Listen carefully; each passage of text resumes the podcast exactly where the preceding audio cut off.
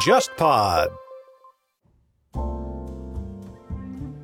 各位好，非常高兴也非常荣幸哈，今天有这样的一个机会和袁长庚老师和大头马老师，我们一起来探讨一个我非常喜欢的作家萨拉玛戈的名著《失明症漫记》。那我想，首先我们还是从书本身谈起吧。啊，我想请问一下两位，那你们最早开始阅读萨拉玛戈是哪一本书啊？包括对他的作品、对他的人有什么样的印象？那我印象中好像我是从中学就开始，那个时候最早读的是《修道院记事》啊，我不知道两位是怎么样的，可以谈谈吗？那你读的应该是很早了，就是我最早读的就是《失明症漫记》，应该是我大学的时候吧。然后当时就大吃一惊，就觉得这个小说太好看了，然后就觉得这个作家太厉害了，我就去找他的其他的作品，但他的其他作品其实很少，那个时候那应该是十几年前，挺难找的。然后后来我是。很多书都还是买的台版。好，我不知道袁老师你的感觉怎么样？我也是第一本是《修道院》嘛，呃，但是我的阅读经验有点奇怪，就是我其实很晚才接触到萨拉玛戈。呃，就我这儿首先要说一点，就因为今天郑老师和尤其是大头马老师是专业的文学的工作者和这个从业人员，我今天是一个纯粹的读者。就是我希望提醒大家注意的，就是说你们今天可能从我这里会读到一些大众点评式的那种文学评论。所以就是大家只是把我看成一个普通读者就可以。其实我自己的阅读经验反而有点相反。其实我最早读修道院和失明症的时候，我对整个西语和普语的文学那时候也兴趣刚刚起来的时候，我就觉得我要追求的都是那种文学技巧上非常奇幻，然后整个文学质感跟我所熟悉的，比如说是华语文学特别不一样的东西。嗯，所以呢，从技法的角度而言的话，你横向比较，萨拉玛戈当时给我的冲击没有那么强。但是他的东西是在我这儿是是逐渐显示出它的价值的，尤其是这几年，就我忽然意识到他身上的那种所谓的人文主义的传统，是一个多么坚硬同时有力的东西。所以，我我这次其实借着咱们这个活动机会，我重新又看失明症，就是中间有些段落实际是有点读不下去的，因为因为冲击力太强了。所以我突然意识到说，为什么他九八年可以得。呃，诺贝尔文学奖大概就是这个里面有一些东西是虽然文学上很强，但是它是超越文学之外的一些要素吧。因为我读小说的时候，我就会不自觉的去想这个小说是怎么写的，然后去想我能不能写。嗯，然后我当时读到萨拉玛戈的时候，我还有一点很震撼，就是我觉得这个书看起来就是写的也很简单，就他竟然都可以拿诺奖，那我就觉得。这个书好像我也可以写啊！你这个跟当年刘邦或者项羽看到秦始皇的感觉很像，彼可取而代之。就也不是，就是但是确实觉得，因为我当时读这个小说，我觉得它其实并不像我们所认为的那种严肃文学那种大部头，或者是包括你像我可能接触的之前的是什么马尔克斯啊，什么然后博尔赫斯啊这一类的大家嘛。然后你读到萨拉玛戈的时候，你就会觉得这个人写的特别的。轻巧，就是有种四两拨千斤那种感觉，你就会觉得这本书它其实不厚，它就讲了一个很简单的故事，然后完了，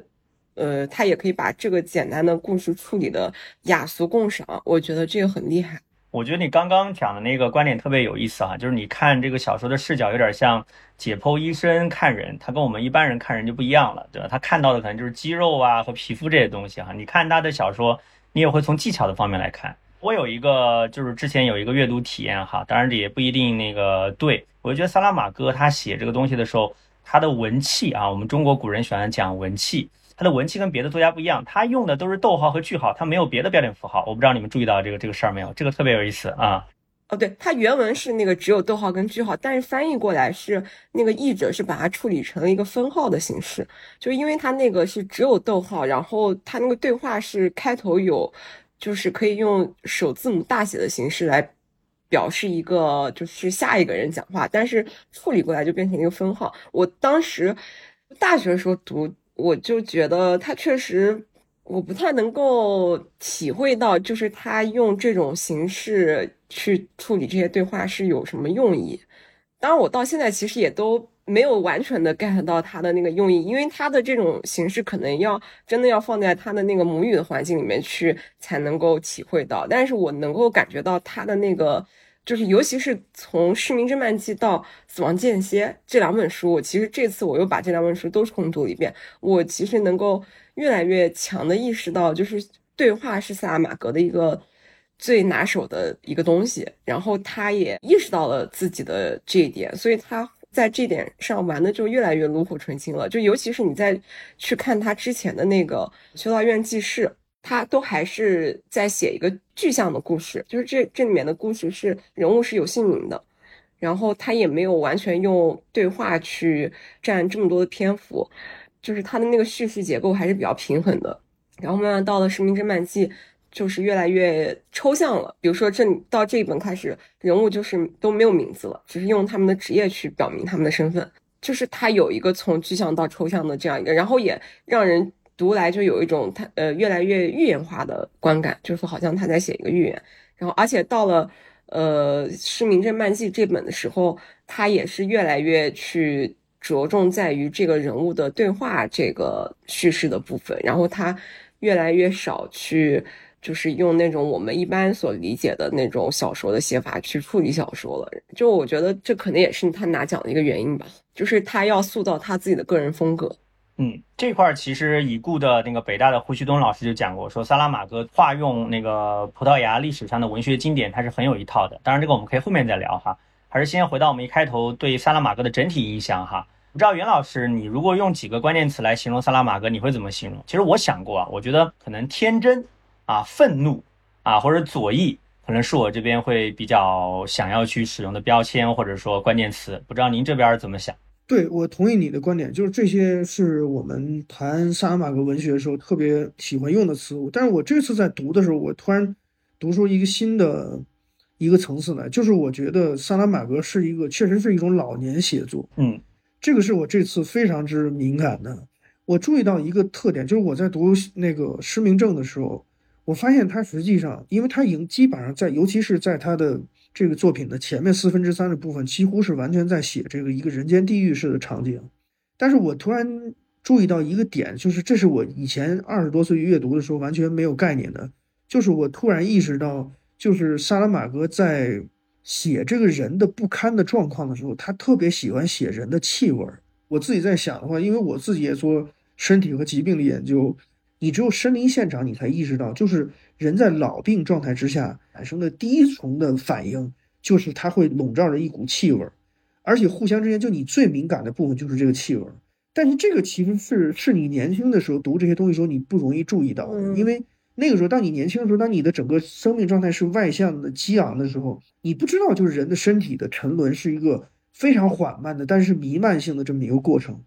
所以我我就觉得有一点是这次我读的时候的一个很大的感受。就我觉得他确实是在用打量一个老病之躯的状态去审视人类社会，他其实有非常激愤的那一面，但是他这激愤的这一面，我现在读起来反倒不觉得他是，当然他有，就像刚才郑老师讲的那样，他有所谓左翼非常天真的那一面，这也是很多人后来批评他，就觉得你是一个非常简单的左翼化的思想，有很多呃一厢情愿的东西，但我其实也能理解，就像刚才大老师讲一样，他从来没有回避过。自己喜欢的那个东西和自己擅长的那个东西，所以他的文学世界是非常之清晰的。就是他喜欢他着重描述的那个部分是特别坚硬的，即使是他要牺牲，比如说这个文本的复杂性，他也要把它凸显出来了。因为他的文学生涯起步比较晚，所以他跟年轻作者之间的区别就在说，我觉得他写作的时候已经完全没有那种取巧，嗯，或者是想要被一个大的传统认识，或者是被一个所谓文学界接纳，他完全没有这个东西。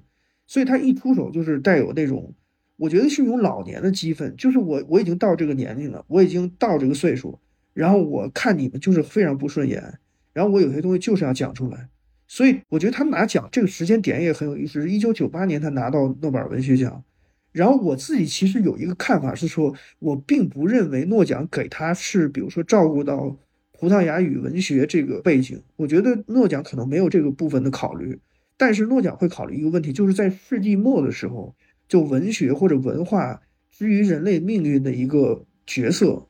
那其实萨拉玛戈扮演这个角色扮演的是非常的到位的，就是一个好像敲响钟声，但是你你并不知道它会带来什么真正意义上所谓建设性的那一面。但是这个钟声本身会让你觉得，在那个时间交替点上的时候，它构成一个足够有尊严的东西。所以，在我看来，我觉得他的文学里面向来都有这样一层底色，这也是我们好像已经在新世纪里面度过了二十多年之后，再回看这个事情，又觉得那个意义好像被重新被确认了。嗯，对，我觉得刚刚袁老师谈的特别棒，他谈到那个呃老年的这样一个过程，这个气味，包括谈到萨拉马戈本人的状态。我也补充一下，萨拉马戈应该是之前一直在葡萄牙的一个报纸里面当副主编，他写作是五十几岁，然后开始写这个书，然后到六十几岁拿诺奖。说起来就是，如果用个词儿，就是他是出道非常非常晚的。他跟很多那种少年天才式的作家是不一样的啊，所以我觉得他那个时候可能有一种心态，就是我老了无所谓了，对吧？我爱写啥写啥，啊，我看谁不顺眼我都要写出来啊，对啊，这个是我属于我自己的东西。我觉得他这种心态是蛮有意思的哈。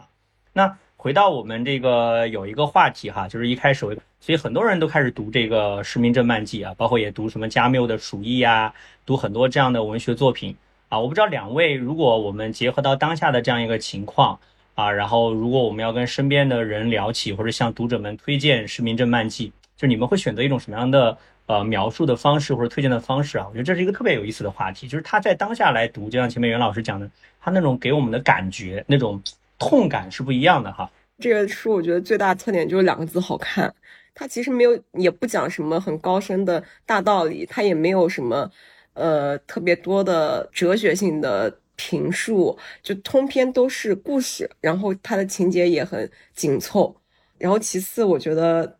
他还有另外一个点啊，就是我觉得他其实是一个很浪漫的作家。他写《从修道院记事》，那个女主角是一个呃可以看到未来的人，她是那个那是一个女人。然后再到《失明症漫记》这里面的那个高光人物也是那个妻子嘛，也是那个女人，就是那个女，而且。对，而且它里面，呃，它里面有一句话，呃，让我我当时当年看了之后特别感动。我这他说那句话，我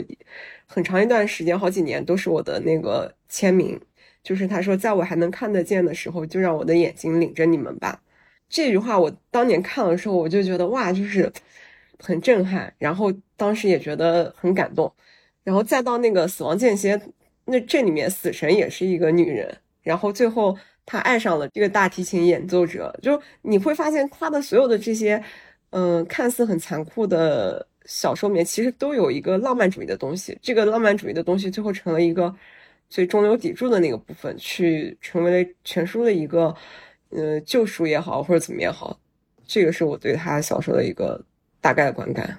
嗯，对我可以补充一下我们大老师的话，他刚刚讲说萨拉玛戈的小说里面有特别浪漫的部分，这个完全同意啊。像修道院记事里面，我觉得他们一起造那个飞行器啊，那个飞天计划就特别浪漫啊，就是属于那种非常奇思妙想，非常的去戳中你的那种感觉啊。包括他刚刚讲到的那个《失明症漫记》里面那句话，那句话我也特别喜欢啊，甚至有一度非常中二的要把它作为我的签名档，就是有这样的一段故事哈。那那个袁老师呢，你你怎么看？在当下我们读萨拉玛戈啊，你觉得缘由是什么？你会怎么样去向你身身边的人去向读者们推荐他呢？其实我觉得，如果是讲萨拉玛戈的话，我自己有一个这次有一个非常明确的一个感想。比如说，就拿《失明症》这个作品来举例的话，我觉得它其实真正让我们看到的是说，就人在比如说在疫情这样一个背景下，就是你真正被摧毁的是什么东西？这个恰恰是对我们构成一个极大的一个提示。因为过去的三年间，我们觉得这个生活的重心都要调整到，比如说对我们这个。生理性的生命安全的这种维护上来，但是实际上坦白讲，就是如果你在这个呃失明症这个作品里，你会发现，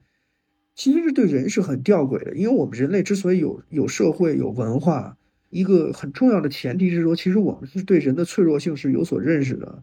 所以我们其实更容易想到，比如说人在脆弱性的前提下，我们需要互相帮助，需要互相团结。但是你看到的恰恰是在失明症里面，你会发现，当人陷入到一个所谓的瘟疫的状态时，说我们会迅速抛弃掉的就是这个基本共识。所以你看到的反而是说，大家在，呃，比如说在那个精神病院隔离的状况当中，你看到的是一个人文主义意义上的灾难，就是我们实际上并不是生命或者说这个温饱的存续出了什么，但虽然也很严峻，但是。核心问题是说，丧失了尊严，丧失对他人基本的共情和理解。所以，其实刚才大老师提到的这个医生的妻子，我觉得他特别有意思的一点是说，在这个里面，他的刚才你们谈的这个浪漫的这个这个属性，我觉得他没有，比如说很简单的处理成说，比如说这个妻子她是为了照顾自己的丈夫。这种这种这种大无畏的精神推演出去。我觉得非常有意思的是说，你看到的是，反而在这个过程里面，她其实跟丈夫之间的关系是相对比较疏离的。她甚至目睹了，比如说丈夫被引诱的那个过程。所以，我觉得萨拉玛戈在某种意义上讲，他非常的传统，他只相信那个类似于母性的，就是那个母性是非性别式的，就是一种包容性的，呃，带有爱、带有勇气。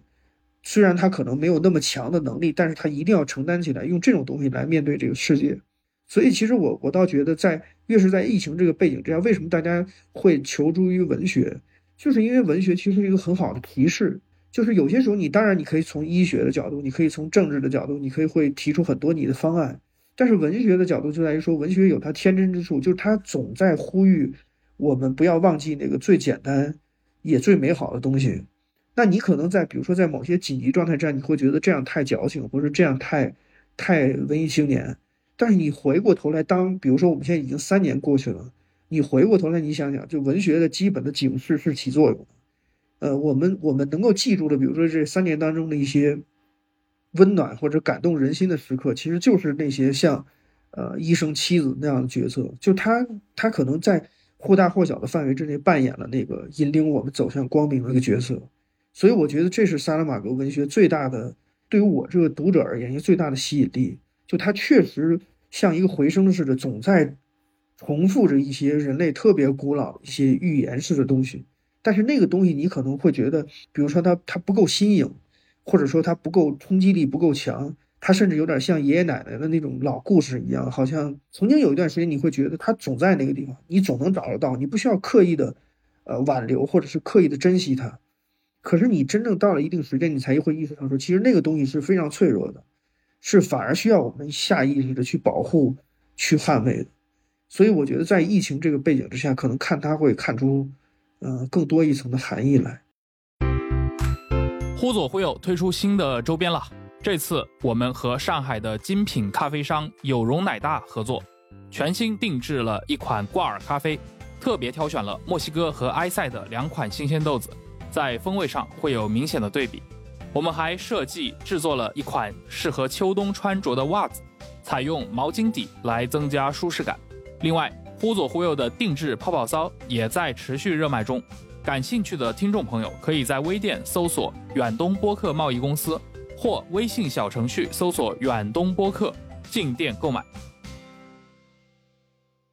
嗯，我完全同意。而且前面正好咱们聊那个呃《士兵侦判记》里面那个医生嘛，那个妻子嘛。其实他写这个书本身的这个缘起特别简单。我之前读过那个《巴黎评论》对萨拉玛戈的那个采访，呃，那个那个采访者就问他，他说你是怎么想到这么一个灵感的？他说也没啥，我就在餐馆里面吃饭，突然就想到了，就觉得这身边的人如果都丧失视力，都变成盲人会怎么样？他觉得挺有意思的。就是确实他是一个很会写的一个作家，就像大老师讲的，他的小说就是一句话，他可能就是由某一句话他延展开来成为一个故事哈。那就正好，我们就可以往下聊哈，就这么一个呃失明的这样一个隐喻吧，啊或者一个寓言吧，有很多解读啊，我也看过不少，什么它是隐喻什么集权的独裁的统治啊，是隐喻什么理性的丧失啊？两位怎么看？你们觉得它这个东西，它它是隐喻吗？我也看到过一种解读，他说这不是隐喻啊，你不要把它跟现实关联起来，它只是一个作家的天才的想象的一个体现。你们两位觉得呢？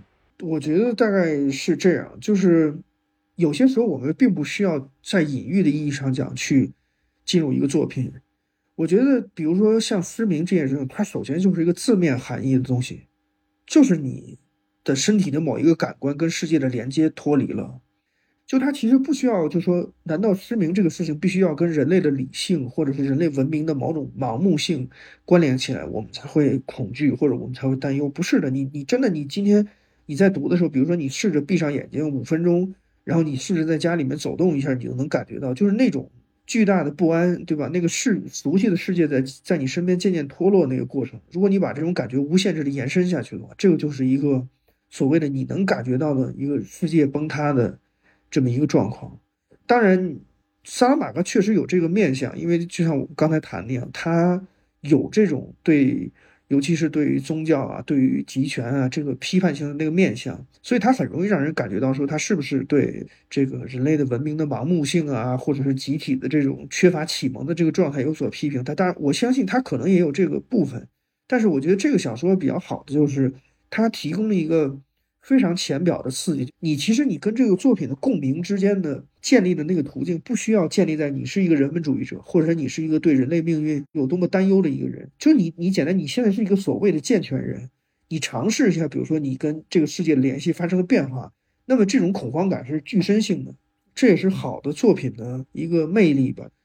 呃，包括这次，其实我觉得我在看的时候，我对他一些这种感官性的描写就特别感兴趣，比如说他他讲这个。地面长期的这种大家排泄之后，他并没有，比如说直接说它脏，他就说这个底下有一层黏糊糊的东西。包括他说那个大雨冲刷了这个街道上的粪便以后，那个整个街道的质感是什么样子的？就这些东西，我觉得它就是直接诉诸于感官浅表的东西，但是它会让你突然意识到说，就是我跟灾难之间的这种联系，实际是非常切近的。所以就是，我觉得这个小说你可以把它说的非常的充满隐喻色彩，是个古老的寓言。你也可以把它想象的，就说我 我看豆瓣上很多人把这个作品标成是个科幻文学，也 部分人也也成立。对，因为它确实就在讲这样一个故事，就是说一个极端条件之下，人跟这个世界如何相处的。这么一个设想，对对，我特别同意袁老师说的，就是我觉得这个小说它其实已经足够具体了，就是他写的已经不能再具体，不能再直接了，其实已经没有就是太多的空间让你去就是挖掘出更多的意义了，因为他的萨马格就是一个很直接的人啊，他所有的事情写的都很直接，包括就是他这个失明症慢期，虽然就是说他是呃用了失明这样一个。呃，就有一天可以变成一个传染病这样一个一个概念，但是其实它，嗯，讲的还是人的，我觉得讲的是人的权利关系，因为当这个时候你有你有势力，你就掌握了一个最高的权利嘛。然后在一群没有势力的人当中，他这里面讲了很多，就是内部人群他们他们的那个权利关系又是怎么去重新组织、重重新分配。然后，因为那个妻子，她一开始也要假装自己是失明者，然后他们跟那个有势力的那个士兵的关系是什么样的？因为他们这个时候所有的饮食来源，然后生命就依赖于那那群有生命的人了。然后他们跟那群就是已经得了病毒，但是还没有被呃，就还没有彻底失明的那些人，就对面那个宿舍，他们的关系又变成了什么样？然后呢，最精彩的就是这这个失明者当中突然出现了一个那个真正的失明者，就是传统的失明者，就是他早就瞎了，他不是这种失明症。然后这个时候，那那个人他因为他已经习惯于这个呃黑就黑暗的世界了，那么他已经早就游刃有余了，掌握了我我在一个看不见的世界是怎么去生存这样一套法则了。他反而就成了这里面人就是又是地位最高的。所以他成了一个那种土匪头子的那种感觉，就是我觉得这个是萨拉马戈他最拿手的呃这个部分，就是他怎么去描述一个混乱状态里，就是重新去建立组织的这样一种权力关系。从这个意义上来讲，我觉得这个小说里面的那个医生的妻子，就是那个很善良的、唯一没有失明的这样一个角色，他就有很多深意啊，就是至少我。我读小说的时候，我觉得他身上有多重属性。他就是一个是作者刻意让他去见证很多苦难，见证很多那个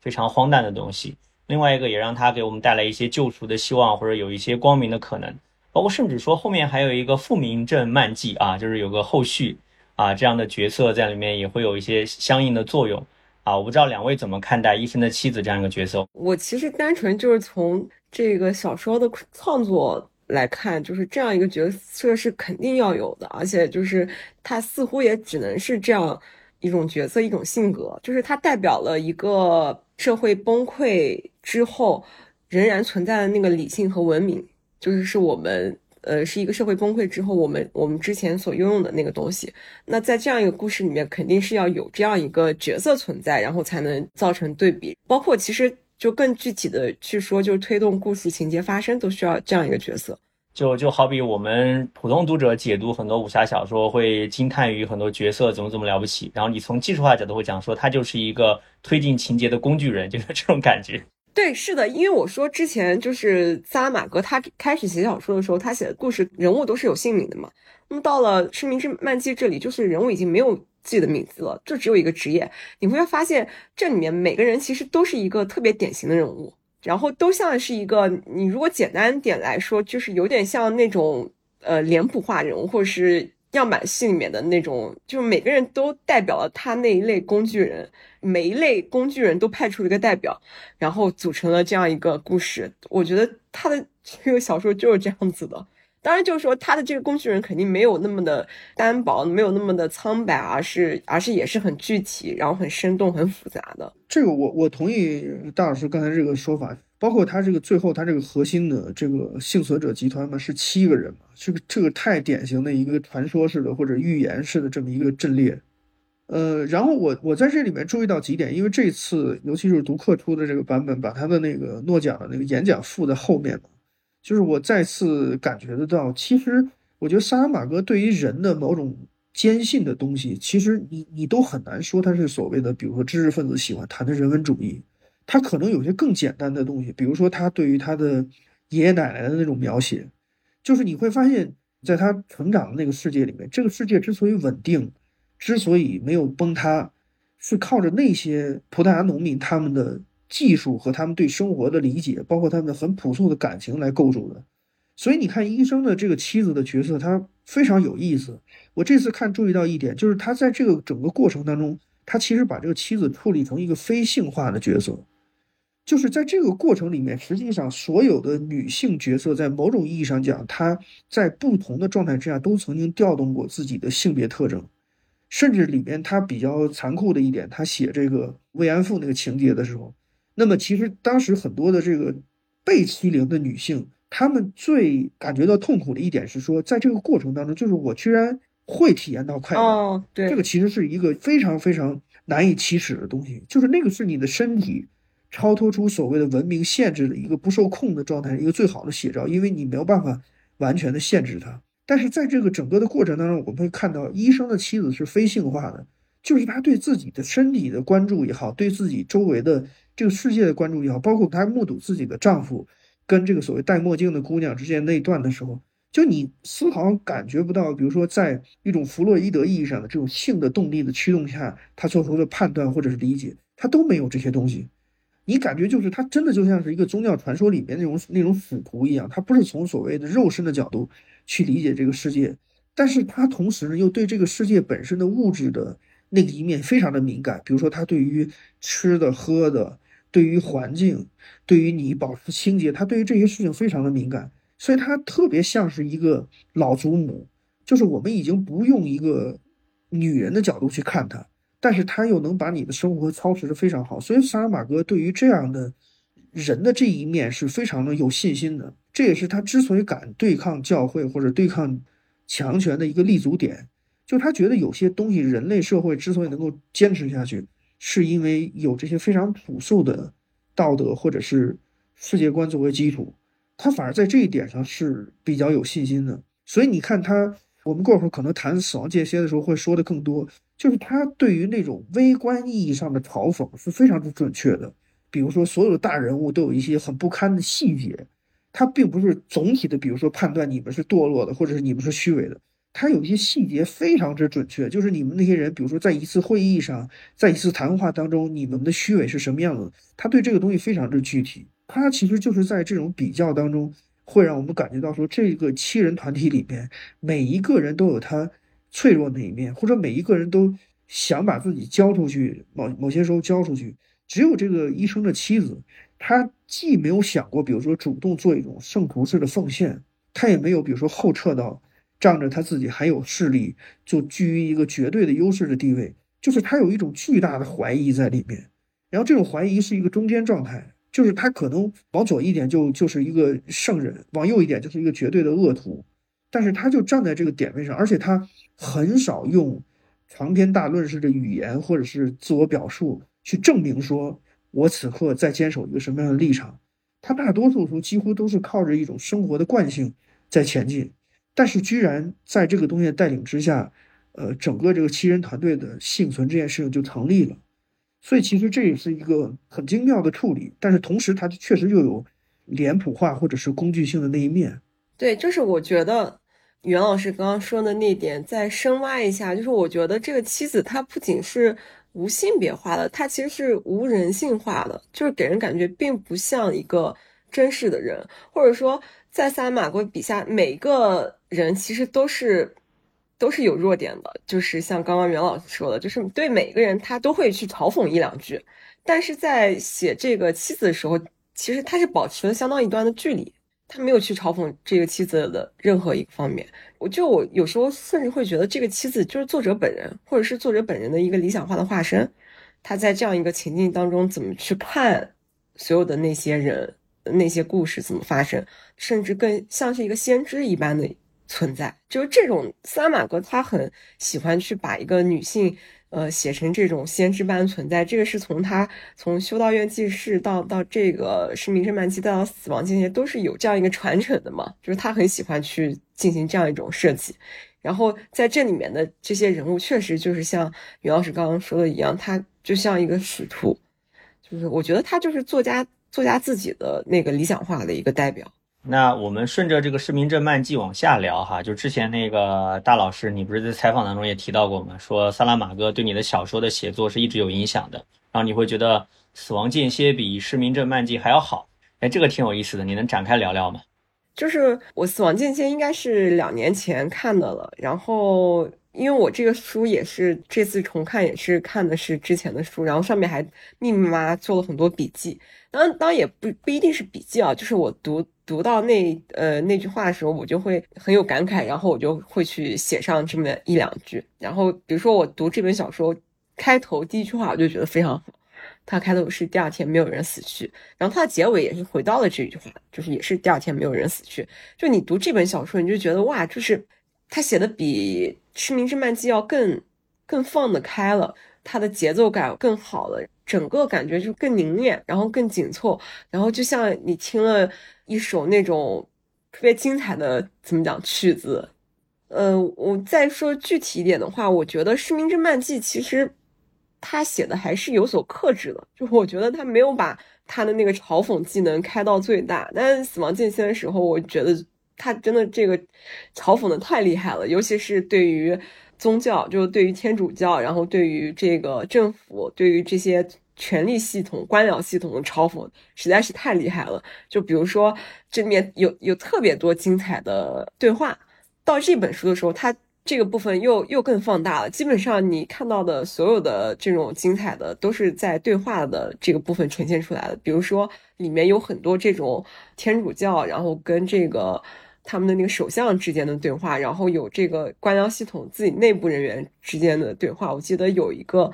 呃，是那个内政部长他的一个手下，就是怎么讲拍马屁吧，然后说你的脑力怎么可以这么发达什么的，然后内政部长部长就说，你你要知道，等到你坐到我这个位置，你只要一屁股上一一坐上这个座位，你的脑力也立刻能够变得像我这样发达，就诸如此类的这种句子，我当时在这一段旁边就是写了一句，说这实在是太好笑了，因为里面有很多。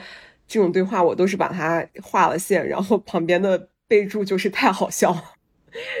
对，这个就是我具体去读的时候会觉得这些嘲讽什么的，就是比那个《市民侦漫记》要更精彩。嗯，就是更加既有批判的意味，同时又可以给你带来欢愉，是吧？就很快乐。那袁老师怎么看呢？袁老师还开了一门理解死亡的课哈。那死亡间歇对你来说是不是就有特别的意义了？所以我看这个书的时候，其实有一个很不公平的地方，就我总在想，就说它里面设计的这个巨大的这种上帝式的社会实验，它成不成立的问题。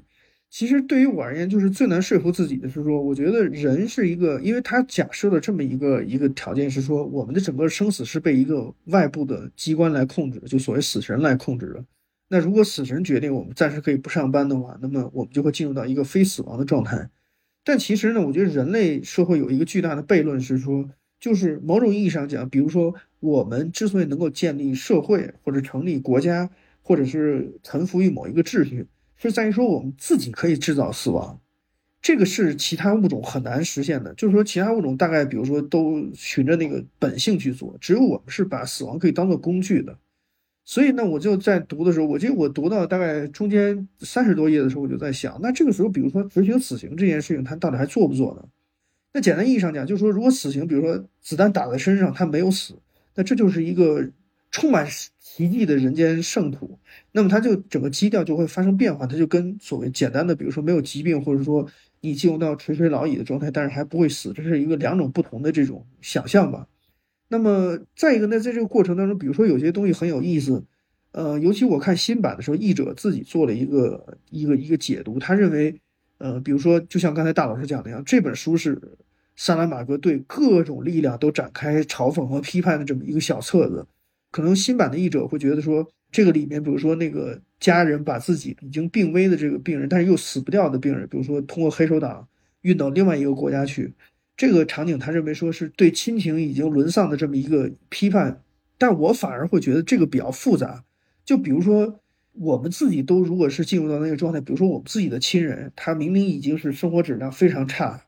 但是他又还所谓的那个生理性的延续性的生命又不能结束的时候，我觉得这个时候只有我们才能理解为什么你爱他，但是你要杀死他这件事情。所以，死亡在这个意义上讲是一个非常复杂的过程。所以死亡间歇反而有一个比较简单的处理，就是他把死亡变成是一个死神控制的，而且死神又变成是一个，其实我们某种意义上讲是可以理解他的，因为他就像一个小姑娘一样，他会春心荡漾，然后喜欢上一个大提琴手。所以如果真的这样的话，反而死亡比较简单。但死亡真正比较让人觉得难受的地方就在于说，其实，在某种意义上说，他几乎毫无所谓的人类的理性可言，就你不知道这死死是一个。呃，隐隐的存在于我们每一个人生命深处那种否定性的力量。不管你现在多么健康，可能明天这个力量来了以后，你之前所有的一切都不作数了。但是确实有一点，我觉得比较有意思，就是它其实很像是我们讲课的时候说的一个话题，就是如果有一天这个世界上人类没有死亡，你可能看到是更大的混乱，而且那种混乱是文明式的混乱，对吧？就是你的这种人类的持续性的增值，然后又完全没有节制。呃，又互相之间没有制衡，然后那就会把各种各样的这种虚伪和这种人类文明的那种劣根性无限的扩大，那是一个更加让人绝望的局面，然后更加无解的局面。那这个呃，我觉得正好啊，就是我们也聊到了这个小说，那我们也顺势聊聊里面的情节吧。你们两位觉得这个书里面比较有意思的情节有哪些？因为我看到有读者讲啊，应该是有很多读者都觉得《死亡间歇》是萨拉马戈写的最有意思的一本书啊，非常好玩。对，就是我觉得他这本书和那个《失明症漫记》比，它其实密度要高很多很多。因为《失明症漫记》其实它总体还是从一个具体的剖面去讲的，它讲的是具体的这一些人，然后他们被关进去之后遇到的故事。但《死亡间歇》它其实就是前面大部分它都没有去。把他的那个呃叙事视角放在某某几个人或者是某一个人身上，他是以一种非常全景式的方式去在讲，就是如果死亡有一天不在这个世界上了会怎么样？就是他始终是用这样全景式的视角去讲的，所以你就会觉得这个文本密度就是要比那个《失明症漫记》要高很多。然后他给分配到每一个人物身上的笔墨其实都不多。就可能几句话或者是一点点情节，然后，然后，当，我觉得这里面有很多很多精彩的情节，然后这些精精彩情节其实都很难称得上是情节了，它甚至就是一两句，就是呃某一个人的态度，或者是他的一些想法，就比如说黑手党，他们在怎么去处理这个。很多人想要越过国境线去让自己的亲人去死掉，就是他们去怎么去处理这个事情，然后完了就是黑手党就跟这个政府有一番拉锯嘛，讨价还价，就是最后就是达成一个平衡，就是说，呃，政府反正你也睁一只眼闭一只眼，然后我们也可以做我们的事情，然后你们也不失你们的面子，我们也可以把我们的钱给赚了，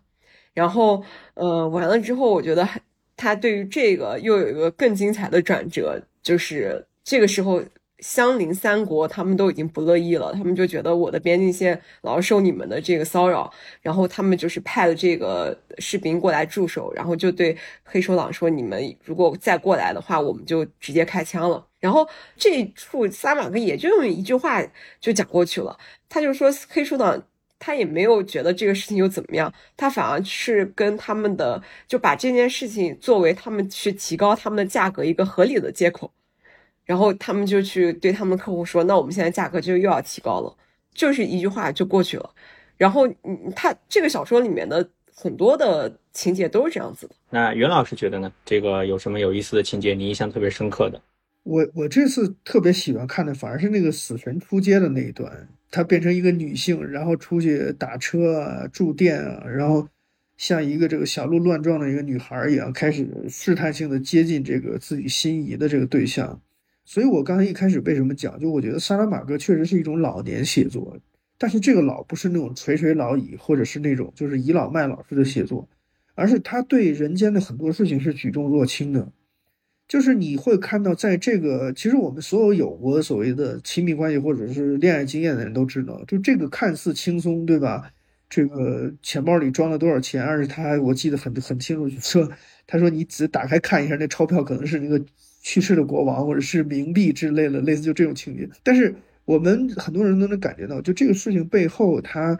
你就是你很难想象这个反差，就是死神是一个可以轻而易举的让让呈现，而且你想，这是一个宿命式的，对吧？一个紫色的信封递到你的家里面，然后你就生命就开始倒计时，这是一个完全蛮不讲理的一个一个命运力量的写照。但是他会突然一一天像是一个怀春的少女一样，然后开始走出自己人间第一步，然后你甚至脑子里面都有一些电影配乐，就你觉得这个阶段会是非常轻快的。雀跃式的这种行进的过程，包括刚才大老师讲的，就是我觉得正是因为他是一个对人世间有经验，或者是对人世间的很多丑恶是有足够的这个见证的这么一个作家，所以他其实不需要在这太死劲使劲儿。就比如说，他要一定要把这个黑手党这个抬价的过程写的多么之详细，或者说把这个马屁会议写的多么之详细，这个有些书是年轻作者愿意干的事情，就是极力让你意识到说我很聪明。你注意，就是我这个里面有很多的机关算尽的地方，然后让读者觉得说啊，你真是叹为观止。包括刚才大老师选的这个片段，就是你会发现，真的人世间的很多的时候的所谓的在桌面下面的交易，其实也没有那么剑拔弩张。有的时候就是大家互相之间抽根烟，说，哎，那要不然你提一下价格，OK，可以，可以，那我们就你提到什么，我们就可以把你放过去。就是可能很多事情是没有那么冲突性那么强的，但是这个把握。确实是需要经验作为基础，这个是是单纯的文学技法所不能做到的。可是同时呢，它又是一个，就是像刚才大老师讲的，又是一个其实这个密度或者能量很强的一个文学的文本，因为它同时处理的所谓死和爱的问题。然后在这两个问题之间，其实，呃，就是你看前面的时候，你想象不到它后面会是一个有一个爱情结尾，但你看爱情的时候，你突然就意识到说，好像前面的荒诞和沉重。也可以理解了，因为如果死神真的是一个还能动这种心思的这么一个对象的话，好像很多事情也都可以理解。所以，所以在这个过程里面，我觉得就是说，聪明和和讽刺，然后那种那种冷眼旁观和巨大的善意，这些东西都是都是放在一起的。所以你很难给这个文本一个单独的判定，就是它是讽刺的，或者说它是冰冷的，不是的，就是它可能是一个。呃，五味杂陈的状态，而且随着你今天或者说随着你阅读状态，甚至你人生阅历的改变，就这个文本会在你自己的阅读场景里面生长出不同的面貌来。这个是他这本小说我觉得非常精彩的一个部分。各位好，长期以来，忽左忽右和图书的关系一直密不可分。我们在公众号的资料延伸，还有 JustPod 小红书账号上，长期都在整理节目中提到的书单。并且也邀请研究者、作者们登上节目，还有 JustPod 的夏日定番 Just Read 活动。最近呢，忽左忽右也上线了卖书业务，可以前往公众号忽左忽右 Left Right 回复“买书”两个字，了解详情。嗯，那前面我们聊了不少关于萨拉玛戈的具体的作品啊，《失明症漫记》啊，《死亡间歇》啊。那最后还是顺着我们前面聊的文学这个话题，我们往下更进一步哈。也是在当下这样一个时代啊，两位觉得啊，我们阅读类似于《失明症漫记》这样的作品啊，那有什么意义呢？尤其是在一个我们似乎需要重建的这样的一个时代，我们需要去寻找很多依托和慰藉的时代，那这样一本作品会带给我们怎么样的启发或者收获？我在想一个东西，就是说，因为这些年，尤其是在疫情的这个状态之下，就是不断有人会问这种问题，有些时候不是他人的挑衅，有些时候是是自己的反思。就我们有时候需要回答一个问题，就是说这些东西它到底有什么用，或者这些东西它到底有什么意义？如果你非要说文学有什么作用，或者文学有什么意义的话，就是我们实际上存在，就像是我的一个老师特别喜欢说一个东西，就是我们所有人都是掉到水里面的落水者。那么你这一生的所有的选择，其实就像是，比如说上游飘下来一根木头，然后你此刻在挣扎，那你抓到这个木头，它就你就暂时没有落下去。我觉得文学或者所有的艺术对于我们而言，在某种意义上讲，它就是那根木头。你说我们有没有这因为这根木头变得从水里面出来，呃，彻底脱离危险？这个不一定。但是没有这根木头带来的危害是很明确的。而且我越来越倾向于一点，因为我之前工作的那个单位是一个纯粹的理工类的科技类的大学。你在面对那些同事的时候，那么你需要不断的介绍，就说自己的。不光是文学了，就所有广义的人文社会科学，你的知识的价值是什么？那么你在面对，比如说面对自然科学或者工程科学的时候，你最大的所谓的这个短板就是你好像不准确，就是说不能够带来一些确切的知识，或者说能够让我们踩着这个知识就直接抵达某一个地方，甚至是对这个世界做出改变。但是我反过头来又想一个问题，就是。可能这些年，尤其是在新冠这个状态之下，很多人我已经听过不下五个人给我背诵《鼠疫》的最后一个段落，就是那个什么“鼠疫还藏在那个衣柜里”之类的那段。就我反过头来想一个问题：加缪写《鼠疫》的时候，他的所指完全不是人类的传染病，他其实是写法国被占领期间抵抗运动的时候，他他用了一个外壳写那个东西。但是很奇怪的是说，就是你会发现，大家经常性的会回到这段话上来。所以我在想一个问题：到底什么样的东西、什么样的知识它是准确的，什么样的知识是确信的？所以我经常跟以前的同事们对话，我就说，呃，你们自己都承认，你们很多人写过的文章、科学的论文，可能五年以后这个知识一更新，它就完全没有意义了，因为新的认识在前进了。但是我们这个世界上的好多的文学的文本，今天你只要回到他的那个文本，你只要回到那个语境的时候，他在讲什么，你是非常清楚的。所以这就像我这次看这个失明症，以前我完全看不到这失明症里面对，比如说对于肮脏，或者说对于这个这个人的身体的细节的描写。但是我现在这次读的时候，我回去说，我觉得那个东西太准确了。那个东西就是不管你说普语还是说汉语，不管你生活在一九六九年还是生活在二零二二年，都是一样的。所以我在想一东西，就是什么东西是准确的？文学准确吗？或者文学提供东西确信吗？我现在的答案反而是说，文学有时候很准确，而且文学很确信，因为那些东西是你可以不断返回的。然后最后一点呢，我觉得文学有一个到目前为止我觉得不能替代的作用，这也是我这些年因为我做人类学，也在想民族志书写的问题。我们学界学术界内部有的时候也在经常经常讨论，比如民族志书写和非虚构和虚构写作之间的关系。我发现好的写作，尤其是文学写作。和民族志写作，包括非虚构写作吧，就是我觉得所有好的写作，其实最重要的一点在于说，它留下来那个东西是语言之外的。我说的这个语言之外，不是咱们讲这个，比如说这个文学技法上，对吧？你怎么用语言去表达那些环境里面的东西？我讲的是说，很多的时候，其实语言对于人类而言是个非常简陋的工具，是一个非常不准确的工具。你试图用语言去笼罩一切的时候，你你你的姿态是非常可笑的。所以，所有的书写，好的书写到最后，他都是在退让。其实他越使用语言，他越不相信语言，但是他留下的这个文本本身又能让我们意识到，说除了语言之外，这个世界上还有其他的东西。所以我反倒在想说，什么是糟糕的写作，或者什么是糟糕的语言？就是他告诉你说，我已经把所有事情都说定了，你不需要再想其他的东西，你不需要再有怀疑，这些东西就是我这个东西是什么，我已经告诉你了，我说的很清楚。所以，我我现在觉得，就文学对于我而言最大的作用，就是说，好的文学永远是扩张性的，它带着我走向更深的地方，而且那个那个地方经常是我跟书写者之间就是心照不宣的部分，就是我们会心一笑就知道那地方有就可以了。但是至于说你要让我真的把它再用语言详细的描述出来，我是做不到的。所以我觉得，我觉得这些年，我反而是在这个比较极端的环境之下，重新又意识到说。文学对于我们这些人而言，或者说文学对于这个世界而言，它的意义是没有办法取代的。无论诗歌和小说在今天有多么弱势，或者说多么萧条，这市场有多么萧条，但是这个东西如果你拿掉的话，这个世界就会会变掉。这一点我是非常之确信。感觉袁老师用一种非常低调且克制的方式，来描述文学有多么了不起啊！感觉你描述它的口吻，就像我们描述空气、阳光和水一样啊。平常不知道有多重要，但没它就绝对不行，有点这种意思哈。对对对。那大老师呢？我觉得我对于这个问题的想法比较矛盾，因为一方面我我是从事这个工作的，就是我而且因为我从事这个工作，我也更意识到文学的式微，就是越来越少人去读这个了。但是我其实也从来没有把小说就等同于文学，或者是把诗歌就等同于文学。我从来不会用文学这样一个词，我觉得这个词有点大。我就写小说的嘛，那我其实，在在写作的时候，我主要思考的都是一些跟。